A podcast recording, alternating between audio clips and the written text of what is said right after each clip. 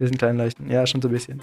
Wir sind eigentlich schon leuchten, aber wir sind halt noch klein. Klein, klein, klein, klein, klein leuchten. Kleinleuchtenkonzert. Kleinleuchtenkonzert. Sie reden über die Stars. Zwei Labertaschen. Quatschköpfe.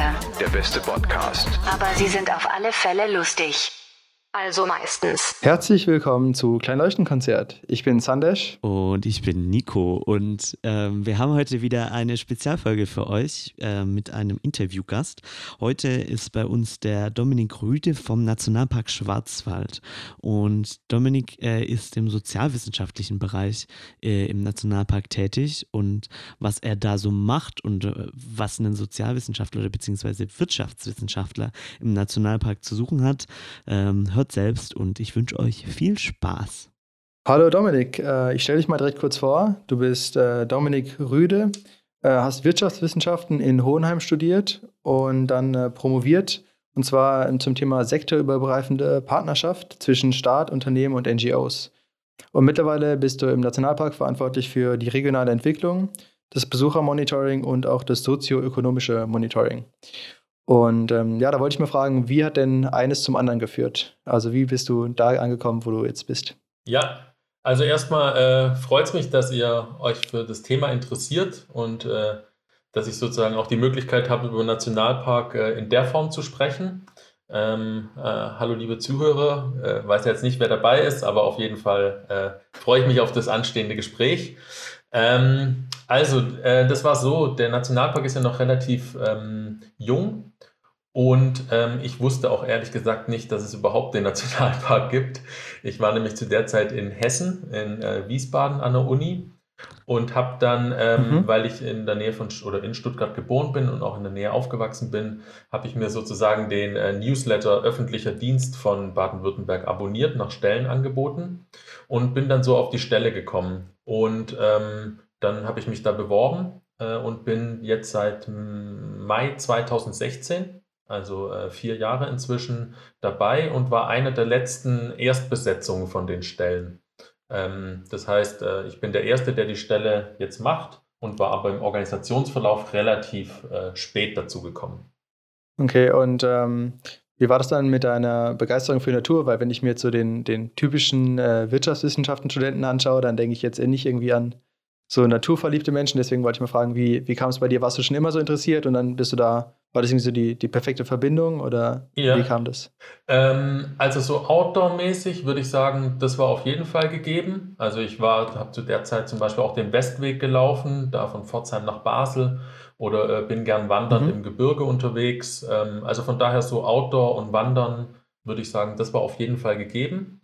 Ähm, so der Bereich Naturschutz, der war ähm, also klar, äh, interessiert mich äh, die Erde und äh, finde es auch besser, wenn man die Erde nicht vermüllt, als wenn man sie vermüllt. Aber ich war jetzt nicht in der Naturschutz-Community drin. Ähm, aber würde sagen, das Schnittfeld, wo ich schon äh, relativ lang auch im Studium mich damit beschäftigt hatte, das würde ich sagen, hat so 2006, 2007 angefangen, ist einfach so das Spannungsfeld von Wirtschaft und Gesellschaft. Und bei Wirtschaft und Gesellschaft spielt natürlich auch die Natur eine Rolle. Und ich habe dann, ich habe ja BWL studiert und war dann dort sehr stark so in der äh, Community drin, wo es um ethische Unternehmensführung geht, Nachhaltigkeitsmanagement, Corporate Social Responsibility ähm, und habe quasi mich oft an der Schnittstelle Gesellschaft und Wirtschaft bewegt und habe dann auch in der Promotion eben auch gerade durch das sektorübergreifende verschiedene Sektoren arbeiten zusammen, NGO, Staat, Unternehmen ähm, oder Social Entrepreneurship, Social Innovation waren dort so die Schlagworte, ähm, war ich weiterhin an der Schnittstelle. Und ähm, als ich dann die Stelle gesehen habe, ähm, fand ich eben das mit dem ähm, der Outdoor-Komponente konnte ich mich gut identifizieren und auch mit dem, mit dem gesellschaftlichen Bezug ähm, von, zu den Unternehmen quasi aus dem Naturschutzgedanken heraus, weil ähm, wir sind mit unserer Abteilung äh, oder auch dem Fachbereich, dem bisschen größeren, aber speziell in unserem Sachbereich sind wir halt so die Schnittstelle zur lokalen Wirtschaft oder generell zu Wirtschaftsakteuren.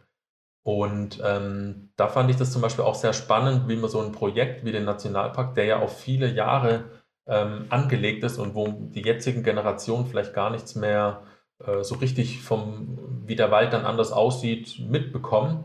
Ähm, fand ich das spannend, so ein langfristig angelegtes Projekt ähm, sozusagen in eine Wirtschaftswelt reinzutragen, die eigentlich immer in kürzeren Zyklen denkt und wo es dann vielleicht immer mehr um Quartalsdenke geht und ähm, jetzt so ein Projekt, das auf Jahrzehnte und Generationen angelegt ist, eigentlich so ein, ja, irgendwie so einen Pflock auch einhaut in sich eine immer schneller drehende Welt.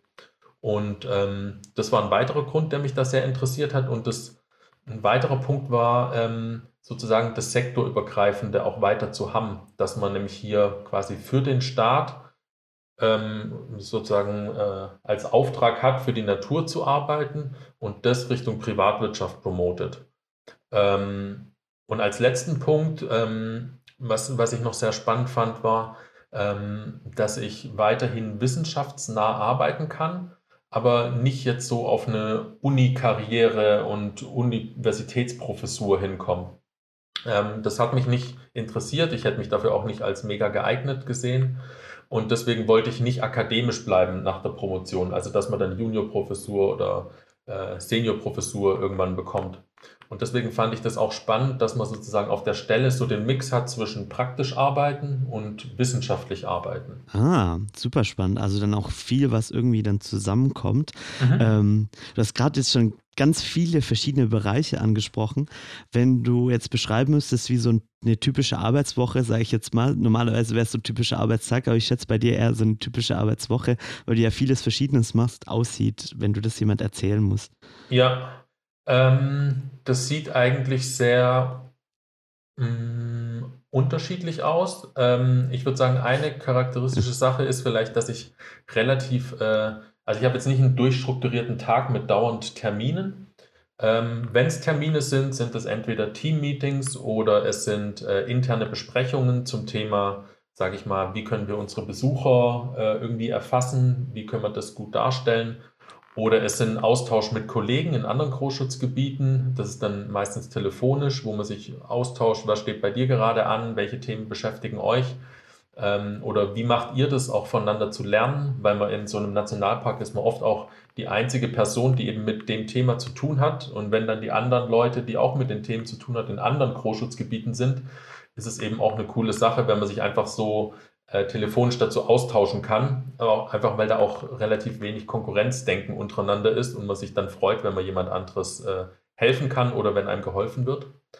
Und ähm, ja, ansonsten würde ich sagen, ist es Vorbereitung von ähm, Erhebungen, Auswertungen, die Auswertungen dann irgendwie darstellen, äh, dazu dann Präsentation machen oder einen Pressetext schreiben. Ähm, also relativ divers. Ich bin wahrscheinlich einer derjenigen, die dafür, dass sie im Nationalpark arbeiten, relativ wenig im Nationalpark. Also ich habe eher einen Bürojob. Aber trotzdem, äh, also auf ein paar Bildern, die ich gesehen habe, warst du auch schon immer irgendwo im Wald am irgendwas installieren oder sowas. Also ich glaube, genau. du kommst auch schon raus, oder? Ja, also ja. wir haben halt, ähm, gerade für, wenn man zum Besuchermonitoring äh, sich das anguckt, dann ist halt so, dass wir da Zählgeräte im Wald haben. Und ähm, da gucken vor allem ein Kollege von mir und ich danach, dass die äh, gut zählen und die muss man eben ab und zu mal anders aufhängen oder man muss Batterien wechseln oder muss die Daten auslesen oder man muss die testen, ob die auch wirklich gut zählen. Ähm, und da bin ich dann schon mal draußen. Ähm, und eine zweite Sache, was ich auch sehr spannend finde, ist, ähm, wenn ich mit äh, Gruppen aus dem Wirtschaftskontext draußen bin. Also wenn man sich das so vorstellt, man kann ja jetzt aus unterschiedlichen Gruppen in den Nationalpark kommen und auch als unterschiedliche Motivation äh, eine Führung buchen. Und ähm, häufig haben wir, wir haben ein sehr umfangreiches Programm zu, ähm, äh, mit Bildungseinrichtungen, also Kindergärten und Schulen, wo dann unsere Pädagogen mit denen draußen arbeiten. Und ich finde aber auch wichtig, dass wir eben hm, quasi ein Angebot haben, wo wir ähm, für Unternehmen haben, wo wir mit den Mitarbeitern rausgehen können und wo wir quasi denen den Nationalpark einerseits vorstellen können, aber andererseits auch zum äh, Austausch oder zum Nachdenken anregen können, wie wir die Themen, für die der Nationalpark steht, dann auch wieder in den ihren Alltag übersetzt bekommen. Und ähm, das sind dann so die Highlights, wenn man äh, solche Veranstaltungen hat. Hast du da irgendwie eine besondere Geschichte mal oder ist dir da von so einer Veranstaltung mal noch was Besonderes in Erinnerung geblieben? Ähm, also ich, wir haben das mal gemacht und äh, was wir davor nicht gedacht haben, ist, dass die Leute auch äh, froh sind, wenn sie mal draußen in der Natur sind und den Alltag hinter sich lassen können. Und ich war immer so ein bisschen bemüht, den Alltag Transfer immer zu denen zu schaffen. Und die wollten aber eigentlich eher Abstand zum Alltag gewinnen. Ähm, und von daher war das ein bisschen schwierig. Ähm, aber wir haben, äh, äh, ich weiß nicht, ihr kennt ja vielleicht den Abstieg äh, da zum Wilden See runter. Und wenn man einfach durch das Waldbild mhm. läuft, dann äh, sind da die Sinne total irgendwie auf äh, ja, auf Vollempfang äh, geschalten und man, man merkt, wie auch so ein Wald aussehen kann, wenn man da eben nicht forstet.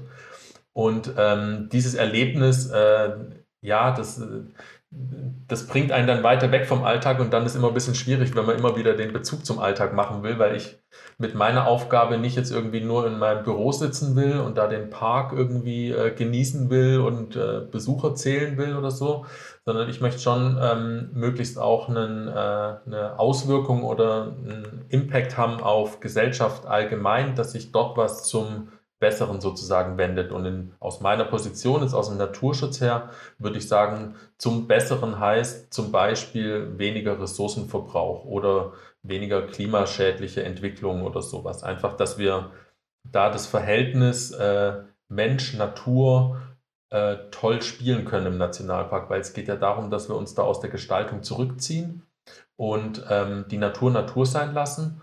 Und äh, das finde ich ist so ein äh, irgendwie so, ähm, man kommt dahin und dann geht man aber gleichzeitig wieder einen Schritt zurück, weil man sagt, ähm, okay, jetzt lass mal die Natur machen. Und wenn man sich eben das so ein bisschen überlegt, auf den Alltag äh, zu übertragen, ist es ja auch so ein bisschen die Überlegung, ähm, tun wir als Menschheit allgemein oder ich persönlich als Individuum eigentlich die Welt zu arg äh, begärtnern oder zu arg umwälzen oder zu arg beeinflussen. Und ähm, da finde ich einfach das ja eine tolle, tolle Möglichkeit, diese Themen auch in diese Community zu tragen von den Unternehmen und Wirtschaftsleuten. Mega, also klingt für mich super, super wichtig und äh, super gut. Und äh, mich würde interessieren, was für Unternehmen kommen denn da? Sind es meistens so forstwirtschaftliche Unternehmen oder ist es wirklich durch die ganze Bandbreite hinweg? Ähm, also wir hatten bisher noch nicht so viel Erfahrung mit, mit der Community. Wir haben ähm, eine Organisation, die macht Weiterbildungsprogramme für Nachwuchstalente, äh, ähm, sage ich mal. Und ähm, die äh, kommen inzwischen regelmäßig ähm, mit dieser Gruppe, wo dann das Nachwuchskräfte sind aus unterschiedlichen Firmen. Ähm, wir haben auch schon mit ähm, lokalen Unternehmen gesprochen. Ähm, und äh, ja gut, unsere Pädagogen haben natürlich auch noch Erfahrung mit äh, Auszubildenden. Also wenn da jetzt zum Beispiel ein äh, Auszubildenden Lehrgang startet, äh, dass die sozusagen eine Mischung haben aus äh, einerseits so ein Teambuilding-Erlebnis und andererseits aber auch von uns noch ein bisschen die Naturschutzkomponente mitbekommen. Ähm, das gibt's. Ja, also es gibt verschiedene Sachen. Ich, was ich so von Modell noch im Kopf habe, wo ich mir gut vorstellen kann, ist einerseits ähm, so ein Thema wie äh, Betriebsausflug. Also, dass man sagt, wir, wir wollen auch was anbieten. Jetzt nicht so Halligalli-Eventmäßig, aber einfach so als einen äh, Betriebsausflug, einfach weil, wenn man so gemeinsam im Gebiet unterwegs ist, ergeben sich vielleicht immer wieder andere äh, Gesprächspartner und man geht da einfach gemeinsam und kann sich in Ruhe unterhalten. Ähm, das finde ich ein, eigentlich ein gutes Format, wo wir, wo wir da kombinieren könnten. Und ähm, ja. Dann schauen wir mal, was da noch in Zukunft alles dazu kommt. Da bin ich mal sehr gespannt. Ja. Äh, du hast es vorhin schon angesprochen, du tust ja, bist ja auch unter anderem dafür verantwortlich, äh, die Besucher sozusagen zu zählen, die in den mhm. Nationalpark kommen. Ähm, Erzähl, also du hast vorhin schon angesprochen, du hast so, so ein paar Sensoren, ihr habt ein paar Messgeräte, die da installiert ja. sind. Aber wie kann man sich das vorstellen? Der Nationalpark ist ja 10.000 Hektar groß. Wie misst man da die Besucher? Ja, ähm, das ist eine gute Frage. Und ähm, also ich würde das, äh, man muss sich das mal so vorstellen. Äh, ich weiß nicht, ob jetzt alle, die zuhören, schon mal im Nationalpark waren. Ähm, wenn das jetzt zum Beispiel in Afrika oder USA war, dann funktioniert das ja häufig über Haupteintrittstore oder über sogar Ticketverkäufe. Und dann kann man eigentlich ganz einfach die Tickets zählen und weiß, wie viele Besuchende man hatte oder wie viele äh, Tage die dort waren. Und ähm, das ist bei uns nicht der Fall, weil wir haben ja einen Nationalpark, der nicht irgendwie eingezäunt ist und wo total viele Wege ins Gebiet führen. Ähm, und deswegen ähm, ist zum Beispiel eine Möglichkeit, also man hat da, ich habe da Äh, vielleicht, wenn ich das kurz sagen kann, äh, meine, meine Traumvorstellung wäre dass wir irgendwie so die äh, Handy-GPS-Daten irgendwie natürlich anonymisiert bekommen, aber dann könnte ich sozusagen zählen, wie viele Handys bei uns unterwegs waren und hätte eine gute Abschätzung. Aber so einfach ist es nicht, an die Daten zu kommen oder ist mir bisher nicht gelungen. Auf jeden Fall machen wir das so, dass wir, ähm, wir haben Zählschranken im Gebiet. Das sind insgesamt ähm, 15 Stück ähm, beziehungsweise jetzt sind es 13, weil wir zwei rausgefunden haben, dass die nicht so gut messen. Aber wir haben Zählschranken im Gebiet und diese Zählschranken, die haben einen Sensor und der Sensor ist ein Wärmesensor. Das heißt, wenn da Wärme vorbeikommt, ähm, dann äh, misst der Sensor was. Und äh, das funktioniert auch, wenn man eine dicke Jacke anhat. Ähm, und so können, der kann auch die Durchgangsrichtung sehen. Also ob man jetzt von rechts nach links oder von links nach rechts geht, kann der äh, unterscheiden.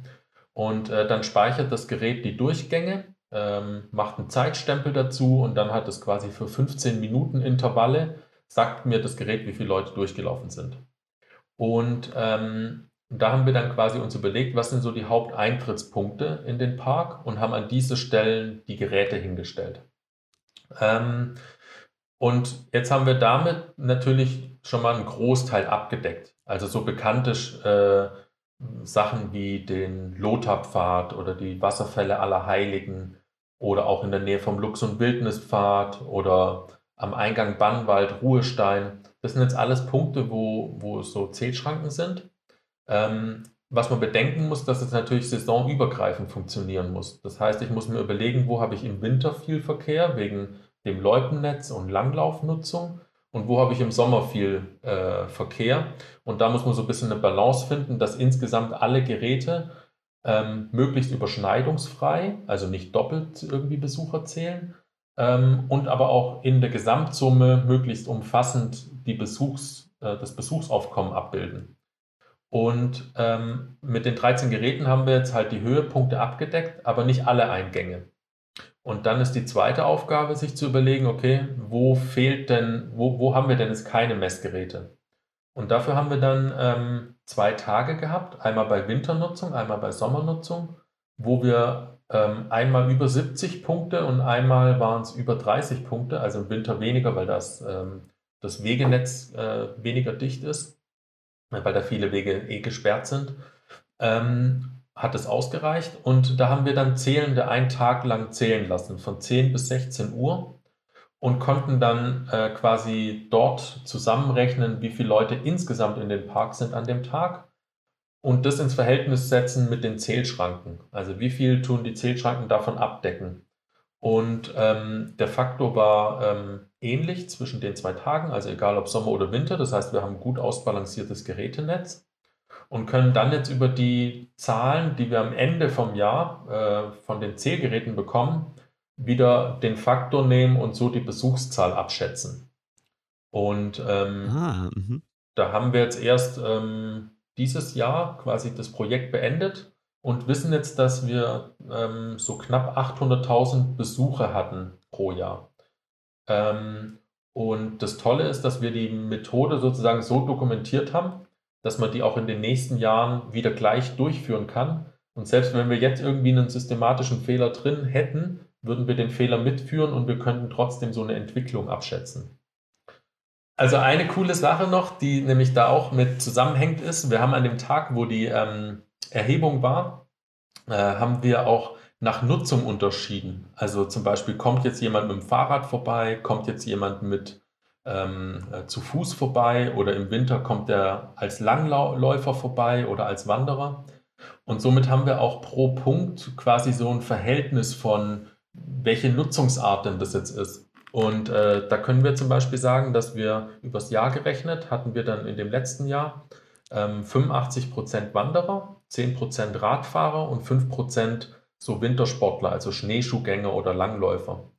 Und wenn man sich die Daten dann pro Punkt zum Beispiel anguckt, dann ist das nochmal eine coole Sache, weil das einem einen Eindruck gibt, auch wie man die Infrastruktur entwickeln will. Also ist es jetzt zum Beispiel ein Punkt, der wichtig ist für Wanderer oder ist es ein Punkt, der wichtig ist für Langläufer? Und dementsprechend kann man dann auch das Wegenetz optimieren oder eben neue Routen anlegen für äh, Rundwanderwege oder so.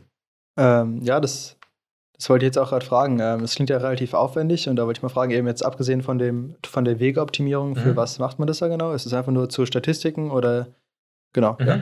Also der eine Nutzen ähm, ist wie gesagt das, dass man so einen Eindruck bekommt, ähm, wie die, das verschiedene Nutzungsverhalten ist und man das so für Angebots- und Infrastrukturentwicklung nehmen kann.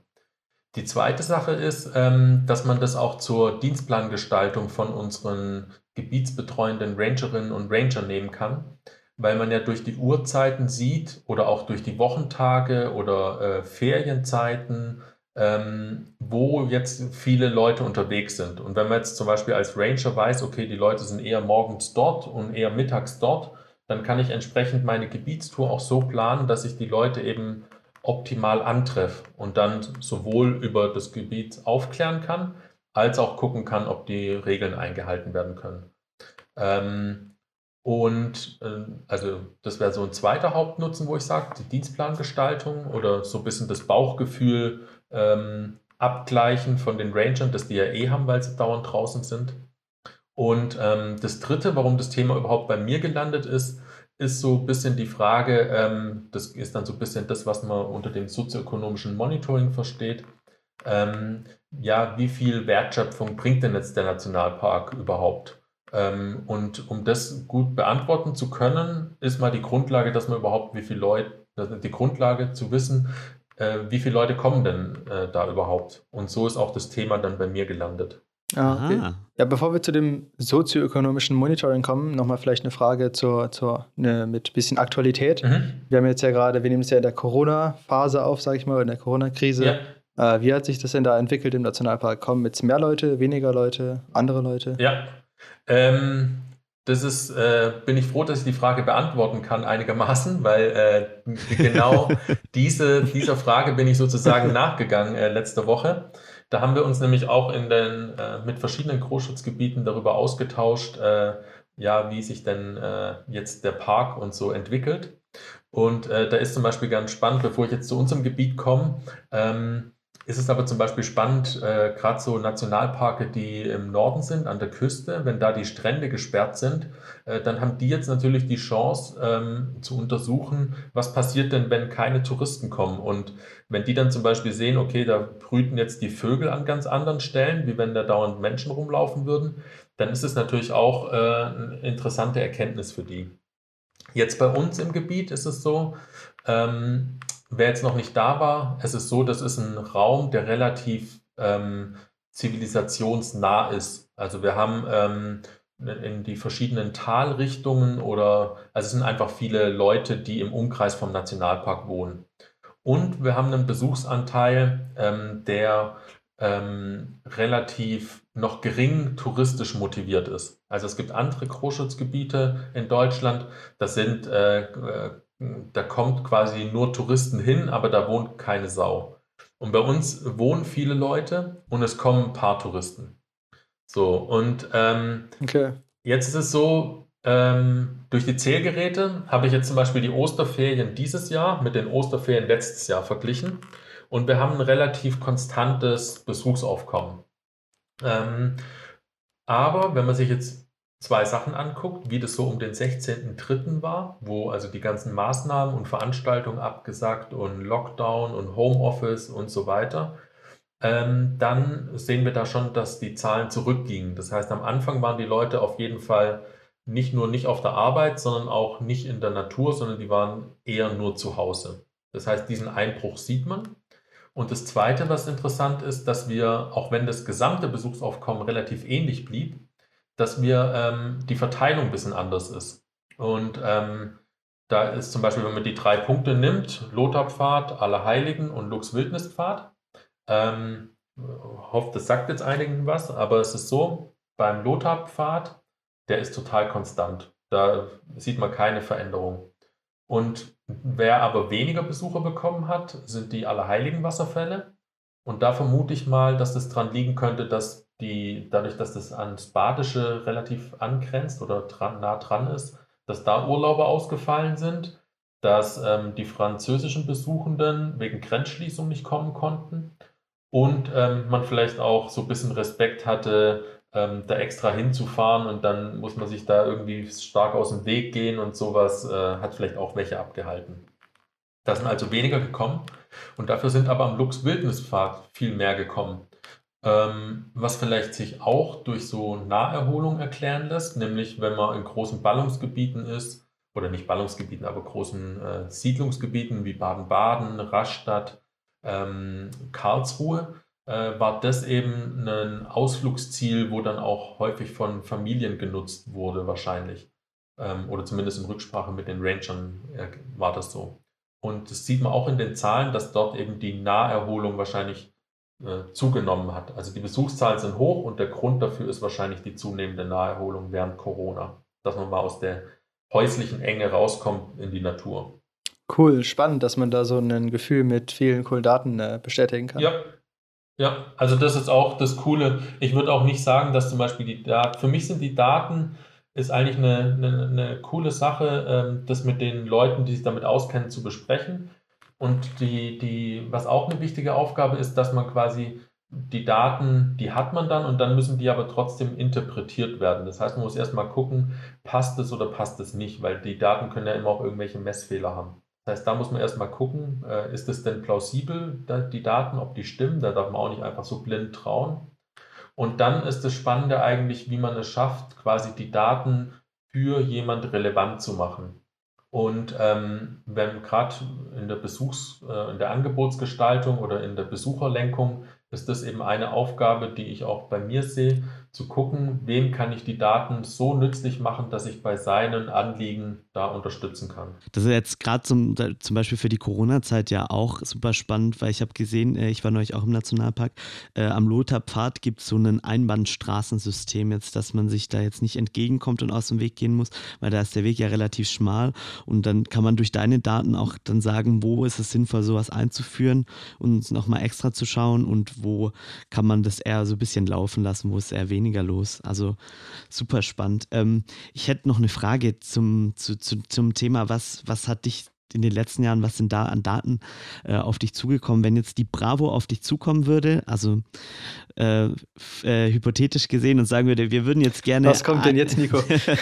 eine Seite gestalten mit coolen Fakten zum äh, Nationalpark und zu den Besucherzahlen, äh, die dir jetzt in den letzten Jahren untergekommen sind. Ähm, was, was könntest du da so sagen? Was, was sind deine Highlights? Also, ein paar Fakten habe ich ja schon gesagt. Wir haben. Ähm knapp 800.000 Besuche pro Jahr. Ähm, ich sage deswegen Besuche, weil ähm, man da nicht von Individuen reden kann. Wenn jetzt jemand jeden Monat einmal vorbeikommt, dann geht er halt mit 12 in die Statistik ein, ähm, weil der ja immer einmal durchgeht quasi. Ähm, deswegen sind es knapp 800.000 Besuche. Was auch äh, für mich spannend war, und, und dann habe ich ja noch gesagt, dass wir 85% Wanderer, 10% Radfahrer, 5% Winternutzung hatten. Das schwankt natürlich auch. Also diesen Winter werden wir weniger Winternutzung haben, einfach weil weniger Schnee lag. Ähm, was ich dann noch spannend fand, ist, ähm, sowohl im Sommer als auch im Winter ist die Hauptnutzung oder ist der Anteil, der von 10 bis 16 Uhr ist, jeweils 85% Da hätte ich zum Beispiel auch gedacht, dass im äh, Winter mehr in der Zeit ist, von 10 bis 16 Uhr im Vergleich zum Sommer. Ähm, ja, dann, was zum Beispiel auch eine coole Zahl ist, äh, haben wir bei den Zählungen rausgefunden, wir haben noch erfasst, wie viele Hunde angeleint sind oder nicht. Und da haben wir auch von, wir haben schon mal 2015 so eine Besucherzählung gemacht. Und da haben wir auch rausgefunden, äh, dass der Anteil von den angeleinten Hunden ist größer geworden. Das heißt, die äh, Leute haben sich eher an die Regel gehalten oder die Regel eher verstanden oder ein, ja, für sinnvoll äh, empfunden. Und das ist natürlich auch eine coole Sache, wenn man sowas rausfindet. Ähm, ansonsten, ah, Lotharpfad ist noch eine interessante Sache. Das ist so, mhm. weil ihr gerade von dem gesprochen habt. Also, Nico, du hast dann auch dazu beigetragen, ähm, du bist dann einer der knapp 100.000 Durchgänge pro Jahr. Also wir haben ah. äh, quasi beim Lotharpfad ist wirklich so ein, äh, ja, da, da kommen ganz viele Leute hin und das ist auch, es gibt Tage im Jahr, wo das über 1000 Durchgänge sind pro Tag. Das ist nicht schlecht. Wahnsinn. Ja. Und ich meine, ja. für ähm, beim Nationalpark ist zum Beispiel eine wichtige Aufgabe die Besucherlenkung. Und für uns ist es natürlich eine coole Sache, wenn der Lothar-Pfad so gut angenommen wird, weil wir da ja unseren Auftrag Prozessschutz oder unsere Aufgabe eben gut zeigen können, wie so ein Wald nachwächst, wenn man da nichts macht und da nach dem Sturm das so passiert. Und wir haben aber ganz viele Leute quasi auf den Punkt konzentriert und die ähm, äh, sind es quasi nicht in Gebieten unterwegs, wo wir vielleicht eher dann für die Tiere ruhig halten wollen. Und deswegen ist das äh, schon ganz gut, wenn man so einen, äh, so einen gut angenommenen Pfad hat wie den Lotharpfad. Genau, was ja, man vielleicht noch kurz ja. zum Lotharpfad sagen kann, ähm, wer das jetzt noch nicht, oder wer das gerade, wer sich denkt, wer ist dieser Lothar? Das war ein Sturm, der um die Jahrtausendwende ganz stark äh, in Baden-Württemberg auch unterwegs war und gerade in dem Gebiet vom heutigen Nationalpark sehr viel Wald sozusagen umgeweht hat, was dann eine sehr lichte Fläche und mit sehr viel Totholz zurückgelassen hat. Und deshalb kann man da dann eben auch schön sehen, wie Dominik gerade schon gesagt hat, wie da dann auch Wald sozusagen nachwächst, wenn da wirklich äh, sozusagen eine kahle Fläche war, beziehungsweise viel Totholz auch liegt. Sehr spannend und sehr schön dort auch äh, zu wandern, deshalb war ich auch da. genau, Sie, genau. ich habe dich unterbrochen, sorry. Äh, genau, ja, ich habe nämlich noch eine Frage dazu, ähm, weil das stelle ich mir als eine sehr schwierige Balance vor, eben diese, diese Rechtfertigung des Nationalparks durch, durch den Nutzen durch die Menschen, mhm. aber eben auch die, das eben Natur Natur sein lassen, was ja eigentlich schon mal irgendwie so ein Selbstzweck ist, wo dann andere sagen könnten, warum macht man das und, und wie, wie schafft ihr das, dass ihr, dass man eben sowohl Menschen ein Ausflugsziel bietet, als auch die Natur eben schützt, was ja auch der, der einer der primären äh, Gründe für einen Nationalpark ist. Ja. Ähm, also ich würde sagen, da ist es, äh, da spielen ganz viele Faktoren mit rein. Also da äh, laufen wir leicht Gefahr abzudriften. Aber ich möchte trotzdem kurz ein paar Stichworte okay. dazu sagen. Also das eine ist zum Beispiel ja. Wegekonzept. Wir haben ja ähm, den Nationalparkplan. Ich weiß nicht, ob euch das was sagt. Äh, nee, kannst du vielleicht mal kurz erklären? Ja, also Nationalparkplan. Wir sind ja ähm, äh, per Gesetz eingerichtet und dann steht in dem Nationalparkgesetz drin, dass wir einen Nationalparkplan machen sollen innerhalb von fünf Jahren und äh, darüber, über die wichtigsten Inhalte, die wir bearbeiten, eben darstellen, wie wir diese Themen angehen. Und das sind so Sachen wie das Borkenkäfermanagement, das ist unsere Forschung, das ist, wie wir unsere Bildungsprogramme machen und eben auch, wie wir unser Wegekonzept gestalten. Und ähm, da haben wir einen ja, mehr langjährigen Prozess auch gehabt, wo wir mit den anliegenden äh, Bewohnern, wo wir mit der Touristinformation, äh, mit den Gemeinden, aber auch mit so Verbänden, Radverbände oder Schwarzwaldvereinen eben geguckt haben, wie wir ein Wegenetz hinbekommen, sodass wir ähm, einerseits ein gutes Besuchserlebnis ermöglichen können und andererseits aber auch ähm, Bereiche haben, die dann relativ undurchschnitten sind. Ähm, weil man muss sich das so vorstellen, dass wir ja das Gebiet hatten, das davor forstlich bewirtschaftet wurde. Und wenn man das forstlich bewirtschaftet, dann will man Holz ernten. Und wenn man Holz ernten will, dann will man an jede Stelle hinkommen und dann will man Rückegasse haben, äh, um eben an dieses Holz ranzukommen, um das abzutransportieren. Und wenn wir jetzt aber sagen, der Nationalpark soll gar kein Holz mehr machen, sondern der soll die Natur Natur sein lassen, dann braucht man viele dieser Forstwege oder Rückegassen gar nicht mehr. Und deswegen kann man die dann auch wieder aus der Nutzung rausnehmen, weil das ja, ja quasi keinen mehr interessiert. Und äh, so kann man quasi über die Gestaltung des Wegenetzes ähm, schon eine Lenkungsfunktion haben, äh, die man aber auch gut mit den anderen ähm, äh, Akteuren also gerade den Touristinformationen oder den umliegenden Gemeinden gut absprechen muss, weil die ja äh, auch ihre ja, Wege ausschreiben und äh, ihr Marketing dazu machen. Genau, weil wir es gerade auch ja schon ein bisschen angeschnitten haben, was ja zu deiner Forschung auch ein bisschen dazugehört oder auch einer der großen Punkte ist deiner Forschung, äh, ist das Thema, was für eine Auswirkung hat denn der Nationalpark auf die Region um den Nationalpark herum. Ähm, mhm. Dieser Begriff sozioökonomisch. Ähm, was, was, was machst du da genau, wenn, wenn dich da jemand fragt, ja. was denn diese Sozioökonomie, was du da irgendwie mit dem Nationalpark in Verbindung bringst? Ja. Ähm, also ich fange mal so an. Wenn man jetzt einen, äh, die Nationalparke, die entstehen ja in Gebieten, wo eher weniger los ist. Also weil man ja viel Natur braucht und wir in Deutschland gar nicht mehr so viel Natur haben, sondern wir haben viele Städte, wir haben viel Siedlungsfläche. Und wenn man jetzt sich überlegt, ähm, wo will ich das hinmachen, dann ist man schnell so im ländlichen Raum. Also wo einfach die Bevölkerungsdichte geringer ist und wo es mehr Flächen gibt, wo man das machen kann.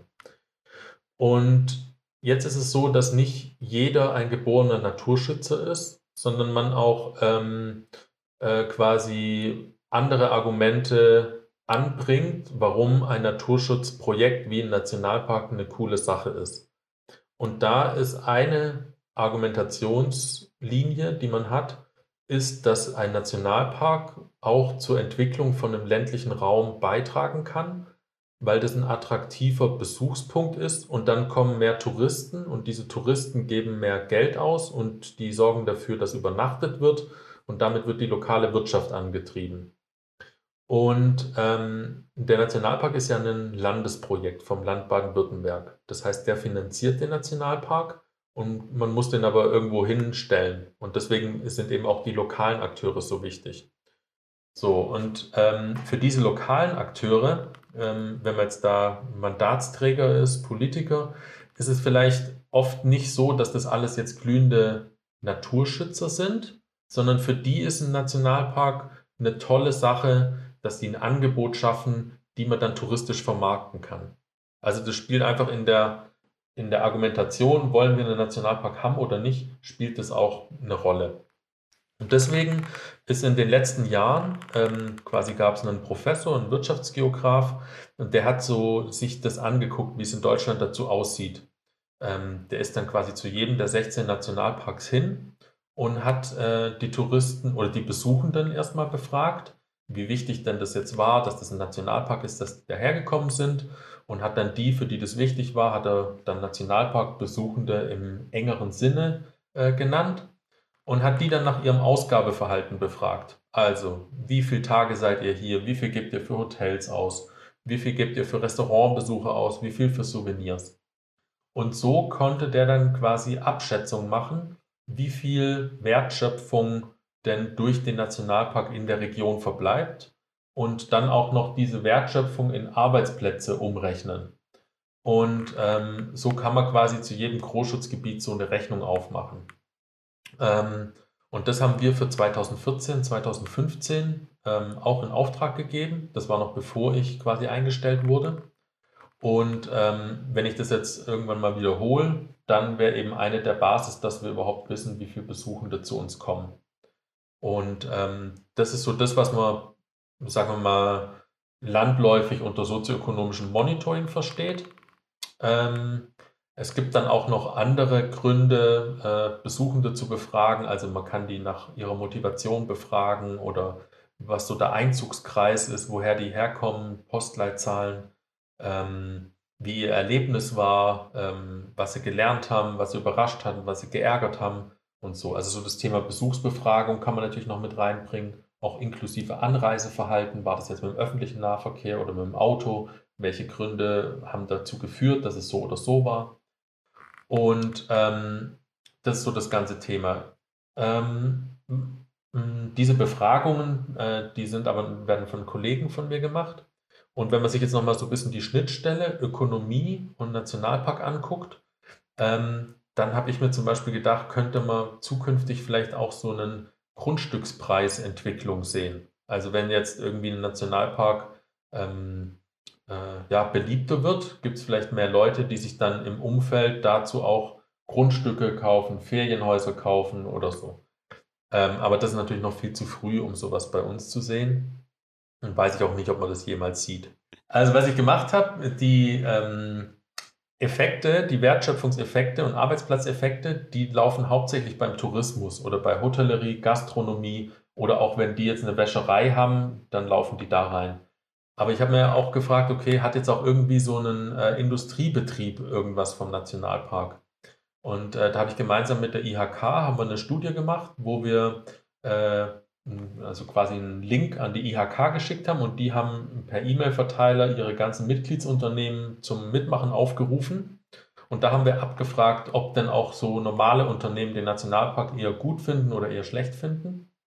Ähm, da hat mich gefreut, dass, es, äh, dass die den eher gut finden. Es gibt welche, die finden den auch total äh, unnötig. Ähm, aber es gibt auch viele, die den gut finden.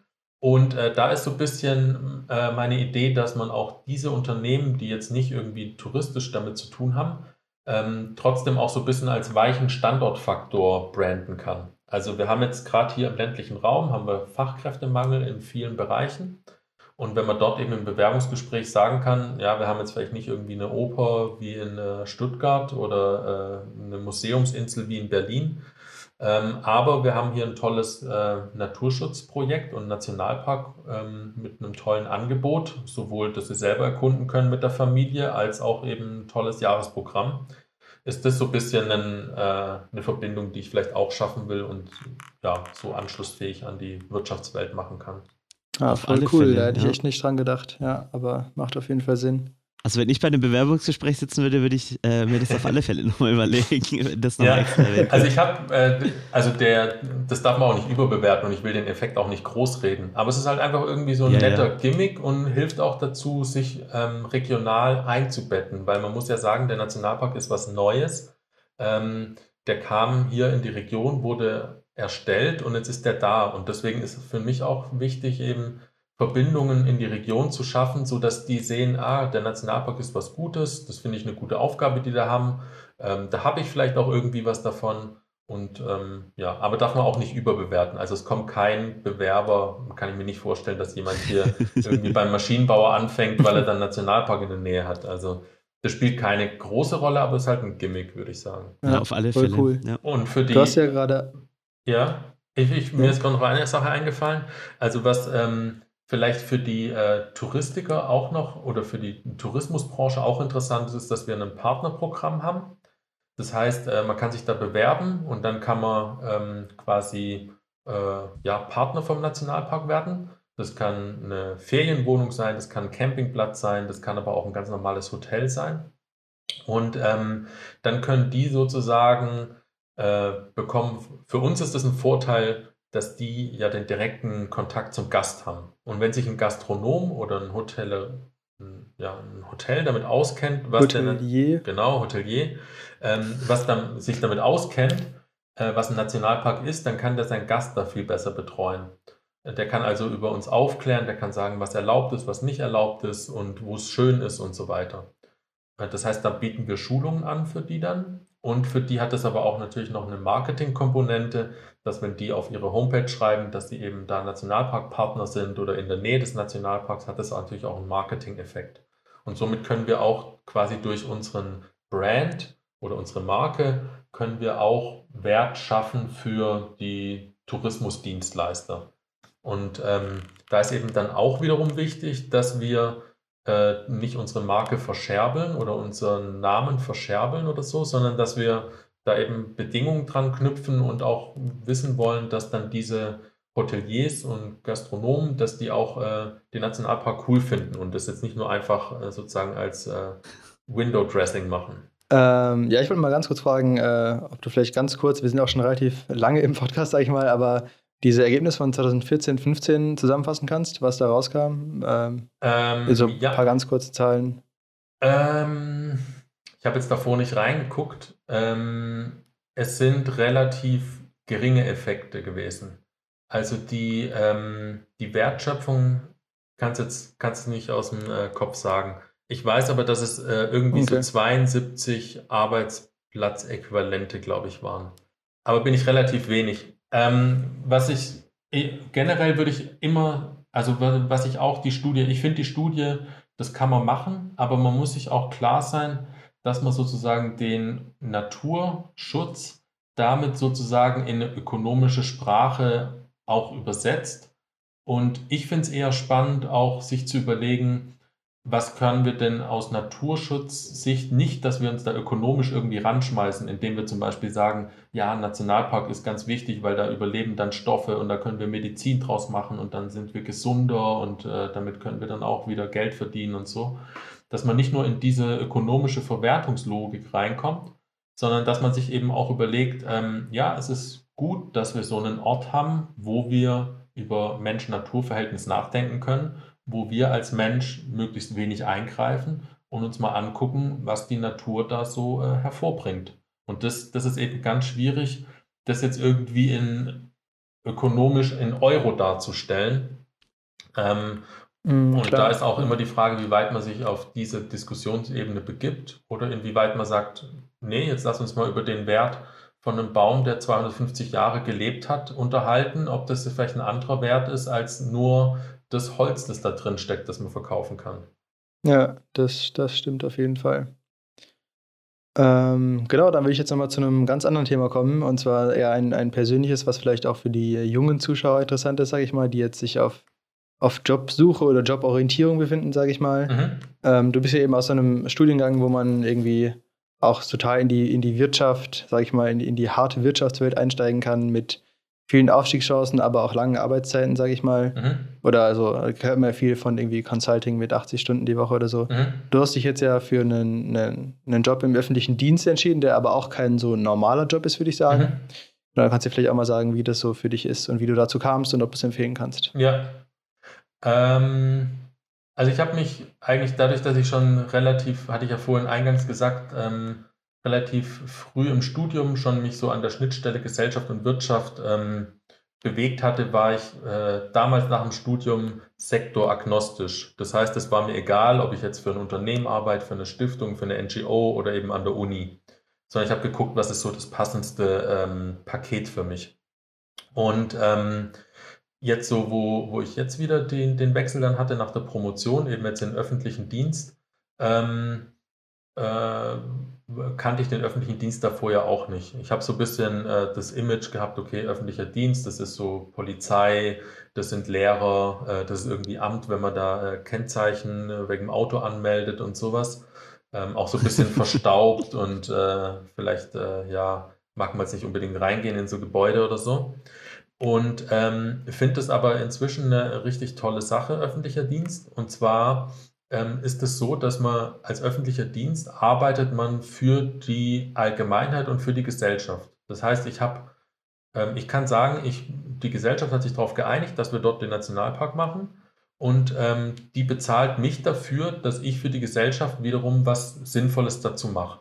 Und ähm, das finde ich eigentlich eine ähm, tolle äh, Sache, wenn man, wenn man so eine Arbeit machen kann weil man dann nicht danach gemessen wird, ähm, wie jetzt in der Wirtschaft, ob jetzt mein Windelprodukt, für das ich äh, zuständig bin, ob das jetzt äh, 3% gestiegen ist oder nicht, oder ob der Konkurrent jetzt äh, schneller rankommt an meinen Marktanteil oder nicht oder so. Ähm, da sage ich mir, das ist doch mir egal. Hauptsache irgendwie, die Babys haben Windeln, aber es ist mir auch egal, ob die jetzt meine Windeln haben. Und ähm, von daher äh, finde ich das einfach cool, dass man quasi für die Allgemeinheit und Gesellschafter arbeiten kann. Cool, also ein Beamtenjob ist, oder was ist Beamter, aber ein Job im öffentlichen Dienst ist mehr als Nummer 10 und äh, Topfpflanze. Genau, also wir haben bestimmt auch so, ähm, äh, sagen wir mal, äh, Jobs, die äh, irgendwie äh, vielleicht monoton sind oder repetitiv, dass man immer irgendwie Akten bekommt und die abarbeitet oder sowas. Das gibt es bestimmt auch. Ich will jetzt auch nicht sagen, dass alle Jobs da cool sind. Aber so die, das sich nochmal zu überlegen, ähm, will ich jetzt für quasi äh, äh, für andere, dass jemand anderes Geld verdient, arbeiten? Will ich dafür selber arbeiten, dass ich äh, Unternehmer werde und eine eigene Idee voranbringen? Oder möchte ich für die Allgemeinheit arbeiten und dann wären wir zum Beispiel gut im öffentlichen Dienst aufgehoben? Voll schön. Ich finde es auch toll zu sehen, dass man irgendwie, weil ich hatte auch irgendwie, bevor ich mich jetzt auf das Gespräch so ein bisschen vorbereitet habe, gedacht, äh, wenn ich jetzt BWL studiere, dann ist der Weg auch schon relativ gerade und ich weiß, was, was dann am Ende kommt. Und jetzt hier zu sehen, du hattest da noch die, äh, die Idee äh, oder das, das war für dich auch noch wichtig, das irgendwie in einen gesellschaftlichen äh, Raum zu stellen und dann ähm, das, was du jetzt machst, ist super spannend und äh, öffnet mir ja. jetzt auch so ein bisschen den Horizont, was, was man mit äh, so einem Studium auch äh, erreichen kann und was da ja. ist. Also ich denke auch gerade in, ähm, in der Corona-Zeit ähm, merken wir auch, ähm, wie unsinnig äh, viele BWL-Jobs sind. Und wir merken, dass es ähm, quasi eigentlich äh, so Sachen wie äh, Lehrer, äh, gerade die Eltern, die jetzt daheim irgendwie Kinder zu betreuen haben, merken, wie wichtig Lehrer sind ähm, die Leute, die äh, Pflegeheim oder Krankenhaus irgendwie besuchen müssen, merken, wie wichtig die Leute dort sind. Und ähm, ja, ob jetzt äh, ein Auto mehr oder weniger verkauft wird, ist jetzt wahrscheinlich auch nicht gerade irgendwie so das Allerwichtigste. Und ähm, ja, also da denke ich auch, merken wir in der Corona-Zeit, äh, wo die Präferenzen liegen. Und was ich, weil BWLer für, tut man auch oft verbinden mit, ähm, ja, die wollen Geld verdienen und reich und dann irgendwie Perlenohrringe und schnelle Autos und äh, keine Ahnung, so Sachen, so Klischees. Ähm, da habe ich irgendwie schon früh, der ist auch so ein Spruch, der, äh, den ich irgendwie schon äh, lang mit mir rumtrage, ist, ähm, reich ist nicht derjenige, der viel hat, sondern der mehr hat, als er braucht. Und ähm, ich verdiene im öffentlichen Dienst äh, mehr, als ich brauche. Und von daher äh, bin ich in dem Sinn eigentlich auch äh, materiell, kann ich quasi sagen, ich bin reich. Und die anderen Sachen, die man natürlich hat, ähm, wie jetzt irgendwie da naturnahes Arbeiten oder ähm, ja, wo man irgendwie sagen kann, das ist vielleicht ein sinnvoller Job. Ähm, das kann ich auch sagen. Also von daher würde ich sagen, habe ich, hab ich einen coolen Job. Sehr schön, sehr schön. Voll gut. Das finde ich auch ein sehr schönes Schlusswort. Ähm, noch eine Frage, wenn sich jetzt jemand besonders für deine Ergebnisse und deine Studien interessiert und was da auch in Zukunft kommt, wo ja. kann man dann nachschauen? Ähm, also wir haben auf der Homepage vom Nationalpark Schwarzwald, ähm, gibt es auch so eine Sektion, die heißt Sozialwissenschaftliche Forschung. Ähm, da findet ihr dann sowohl äh, so ökonomische Sachen, die dann eher von mir kommen, aber man findet zum Beispiel auch Studien zu äh, dem Thema Gesundheit und äh, was da der Wald macht oder auch zum Thema Akzeptanz und lokale Bevölkerung, wie die über den Nationalpark denkt, was auch Kolleginnen von mir machen. Und da einfach auf der Homepage oder ähm, Dominik Rüde, mein Name, ihr könnt googeln und dann findet ihr auch die E-Mail-Adresse und dann schreibt ihr einfach per E-Mail oder ruft an. Ähm, also gerne melden, wenn es Interesse gibt. Das betrifft natürlich auch so Sachen wie ähm, Praktikum, Abschlussarbeiten. Voll cool, das ist aber ein super Angebot an unsere Hörer. Deswegen lohnt es sich auch bis zum Ende durchzuhören. Da musst du dich bei uns auf alle Fälle melden, wenn sich da jemand dann am Ende für ein Praktikum oder für eine Abschlussarbeit sogar meldet. Sehr genau. schön. Ähm, ich habe dich vorhin schon vorgewarnt. Ähm, wenn ihr bis hierhin gehört habt, dürft ihr uns das folgende Wort vom Dominik gleich schreiben. Bäume. Sehr gut. Bäume, sehr schön. Mir ist nichts Besseres eingefallen. Alles gut. wir, hatten auch schon ganz komische Sachen. Ähm, genau, dann äh, bleibt mir nur noch zu sagen, ähm, bewertet uns gerne auf iTunes, folgt uns da auch. Ähm, wir freuen uns da auch, äh, wenn ihr uns auf Instagram folgt und da schreibt. Und wenn ihr wirklich bis hierhin gehört habt, dann schreibt uns das Wort Bäume. Und ansonsten bleibt mir noch zu sagen, ähm, Tschüss und schönen Tag noch. Und danke, Dominik, dass du dir die Zeit genommen hast. Und da danke, Domi, Dominik, dass du dir die Zeit genommen hast. Ja, ich möchte vielleicht ja. auch das Dank an euch zurückgeben, ähm, weil ihr ja auch äh, quasi euch hier ehrenamtlich für die Sache engagiert. Ähm, mir hat das auch während Studienzeiten immer sehr viel Spaß gemacht und ich habe das auch nicht als Last empfunden. Ähnlich kommt es mir auch bei euch vor und äh, finde es cool, dass ihr euch da so engagiert und hat mir auch Spaß gemacht. Sehr schön. Cool, vielen Dank. Dann danke fürs Zuhören und Klein Leuchtenkonzert, der beste Podcast.